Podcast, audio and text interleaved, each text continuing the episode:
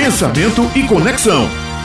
E a gente continua falando de universo virtual, essas mídias que nos envolvem, não é? Porque Fagner Fernandes já está aqui conosco na bancada hoje para a coluna Pensamento e Conexão. Lembra que Raio Miranda deixou um desafio para você na semana passada? Eu sou dessas. Pois Lembra é. sim, eu tô aqui para cumpri-la, viu? Você vai ter que responder para nós aí como a gente pode se proteger na internet da manipulação não é, digital que acontece principalmente nessa época agora de eleição também. Só lembrando, meu amigo Fagner Fernandes, antes de você começar, a gente tem é, contado aos nossos ouvintes aqui da Rádio Tabajara que estamos em período eleitoral, respeitando o calendário eleitoral é, vigente. Nós não citamos mais nomes de pré-candidatos, né? A não ser que a gente cite todos. A gente é, faz isso para proteger a Rádio Tabajara, proteger os candidatos e candidatas, né? Então, seguindo a legislação, só para os nossos ouvintes entenderem que durante a coluna de Fagner Fernandes, nós não Isso. teremos eventos personificados diante do período é, eleitoral que estamos vivenciando agora. Então vamos embora entender, né, como é que a gente faz essa, esse trabalho. É, primeiro entender que a informação ela parte de uma natureza e nós precisamos sempre verificar a fonte dessa natureza. Acontece que com essa velocidade da informação, sobretudo da rede mais popular, né, que é o Instagram e Facebook, as notícias são veiculadas ali e elas tomam uma proporção que tem essa tendência de sofrer ainda novos recortes para que elas possam alcançar o WhatsApp, que é a ferramenta de comunicação direta.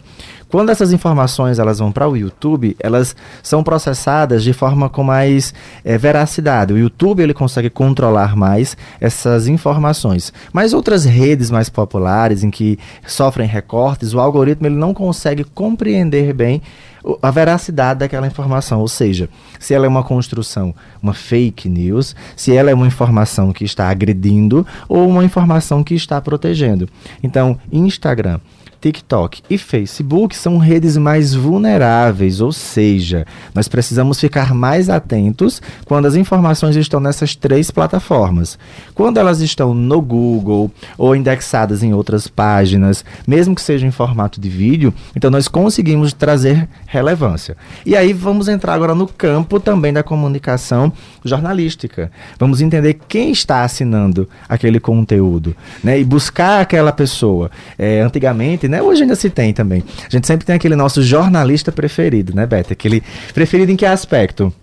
É, aquela pessoa que tem uma maior é, é, complexidade, uma pessoa que tem mais informações, uma pessoa que não opina. Também temos aquela que opina, aquela que joga informação, aquela que transmite emoção. Então, compreender também quem assina essas matérias é muito relevante. E aí sim verificar o quanto aquela pessoa ela tem é, profundidade dentro da, da veracidade da informação, se ela está vinculada ou não a algum partido ou algum candidato, ou até mesmo a alguma empresa que foi criada para o, contexto da comunicação eleitoral. É a questão da credibilidade. Isso, a credibilidade ela é muito importante.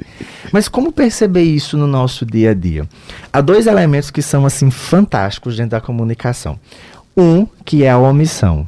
E aí a omissão, Beto, ela é interessante porque as pessoas dizem o que elas querem, não deixa de ser uma verdade. Mas a omissão dos fatos não é você criar fatos ou você trazer para o campo da mentira, mas para o campo da manipulação. Eu posso manipular aquela informação. Então, quando a gente faz uma omissão dos fatos, eu quero mostrar para as pessoas aquilo que é relevante para mim. E nessa relevância, eu, vou, posso, eu posso conduzir as pessoas para gerarem uma opinião. E essa opinião geralmente alcança as massas, as pessoas que têm menos informações, ou pode alcançar, por exemplo, as lideranças políticas, pode alcançar as, as lideranças que são pontuais, que a gente chama de militância, e isso vai gerando um- uma rede muito rápida daquela informação, fazendo com que muitas pessoas acabem compartilhando, seja pelo Twitter, uma informação mais curta, seja pelo próprio WhatsApp. Então, como é que a gente descobre que tem omissão? Vamos pesquisar. Se nós ouvimos e vimos aquilo, nós precisamos pesquisar.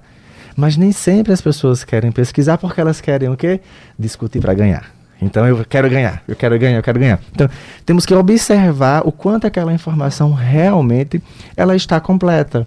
São os trechos de fala, Beth, que a gente corta. Antigamente as pessoas tinham muito medo de falar né, na rádio, na uhum. TV, hoje na comunicação digital, porque elas ficavam com receios de se transformar em algo que fosse ridículo, que a gente chama de meme, né? Uhum. Virou um meme, até, é. até, você criar um meme hoje virou interessante para você viralizar. e aí são o? São esses recortes de falas nossos que são manipulados. Então nós precisamos trazer aquela, aquele recorte para o contexto, devolver para o contexto de origem e aí, gente, observar realmente o tom de voz, né? Como é que aquela pessoa está falando naquele vídeo? Ela está falando muito acelerada. Naquele vídeo ela olha muito para uma outra mídia, ou seja, ela está lendo aquela informação. É uma pessoa que se toca muito quando ela está falando, porque isso são detalhes que mostram que há pelo menos um desconforto ou ruído, como a gente chama, para não dizer que há uma, uma possibilidade de, de, manipulação de informação ou, entre parênteses, mentira. Então a gente não pode é, dizer com, com certeza, com convicção. Então, se há ruídos, nós precisamos entender esse movimento. E a outra informação importante é a distorção. A distorção ela envolve muito o campo do, do jornalista, viu, Raio? Por quê? É quando a informação chega para você e você precisa transmitir aquela informação tentando o máximo possível polir as suas emoções. E é possível você polir suas emoções? Nem sempre, mas a gente se esforça, né, Beth? Tem assuntos, né, Fagner, que acabam. É, a gente fala muito da imparcialidade dentro do jornalismo, mas quem está aqui desse lado do jornalismo são pessoas de verdade, com suas dores, com suas experiências, com suas vivências. Tem assuntos né? E com o passar dos anos, a gente já está aqui junto, eu e Beth há dois anos, a gente já se conhece bastante. Tem assuntos que, que eu sei que tocam Beth de um jeito diferente, tem assuntos que ela sabe que me toca de um jeito diferente. Às vezes a gente vem fazer um comentário inicial, que dá ali 14 minutos para a gente debatendo um assunto, mas a gente está falando de uma criança que foi é. vítima de abuso e que foi violentada. E esse assunto bate na gente, a gente fica aqui sem saber nem como é que continua o jornal depois porque nós somos seres humanos além de jornalistas, né, Beth? Isso. Mas saber trazer isso para os nossos ouvintes, deixar passar a nossa emoção, porque estamos emocionadas, mas trazendo o equilíbrio entre essa emoção e as informações necessárias para que o ouvinte saiba é, aquele storytelling, né? Saiba aquela contação de história. Exato.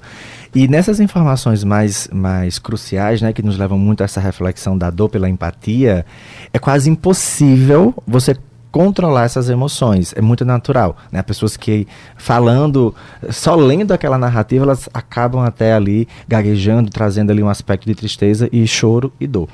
Então, nessa, nesse, nesse movimento da distorção, é quando nós recebemos a interpretação emocional de quem fala.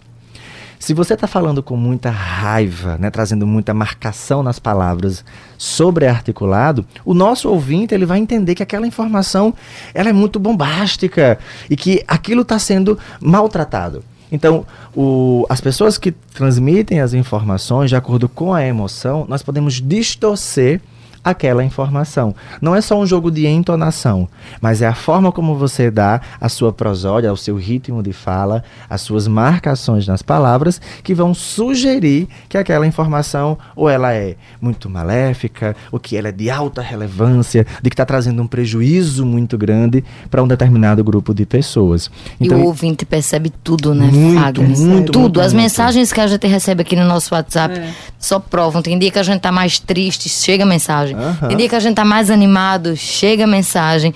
A, as, a gente consegue perceber até para onde a gente tá falando do rádio, a gente tá falando das pessoas que estão ali com o aparelho de som ligado, mas conseguem perceber se eu estou olhando para frente, conversando com Maurício Alves, ou se eu estou de lado, conversando com Bete Menezes, porque o som do microfone muda e os ouvintes percebem tudo, nada que passa sem que eles estejam atentos, viu? Isso é bom, porque esse ouvido treinado, que é. Como é que a gente se protege de informações assim? Tem que treinar o ouvido, né? Você tem que ter paciência para ouvir as pessoas. Não pode estar tá lá apertando do áudio na velocidade 2. Porque você não sabe mais a leitura emocional de quem está falando. Se você está falando até com um pouco mais de entonação, uma informação é, é, praticamente feliz, na velocidade mais rápida vai parecer que você está com raiva, você está falando é. muito alto, está gritando com a pessoa. Então, isso nós precisamos ter esse cuidado para que nós não saiamos reproduzindo informações que não são verídicas, informações que podem até machucar, denegrir a imagem de alguém, de algum candidato, de algum partido, e sempre se certificar se aquilo que foi ao ar é realmente a informação na íntegra. E se as pessoas às quais você quer discutir estão num campo muito superficial, então aprofunda. Né? Às vezes aprofundar é apenas você ler a matéria toda, é, é apenas você mostrar que não foi dito os outros pontos ou que beneficiam ou que trazem relevância para o outro lado. Então, essas características elas são fundamentais. Então, precisa aprender a ouvir. Realmente, gente, precisa ler uma leitura, ela é importante. Observar quem é o responsável pelaquela matéria, né, por aquela notícia e, e, a relevância daquilo, né? Qual é a credibilidade daquele profissional que está ali conosco. Então, essas, essas características, Beto, elas nos ajudam. E se você já tem um, um, uma habilidade maior com comunicação, observar realmente, se for vídeo, né, os gestos, observar o tom de voz, a velocidade de fala e as marcações nas palavras. E, Fagner, você falava ainda há pouco em algoritmo, a gente está falando de como se proteger de manipulação digital. O algoritmo é quase que um tipo de manipulação também, né? Você escolher um assunto e, de repente, tudo que for relacionado àquele assunto começa a acontecer, começa a acontecer, começa a acontecer para você, não é?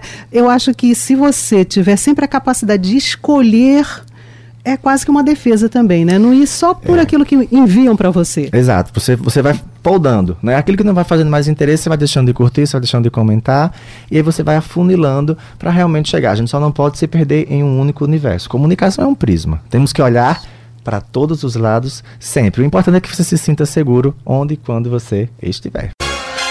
Pensamento e conexão.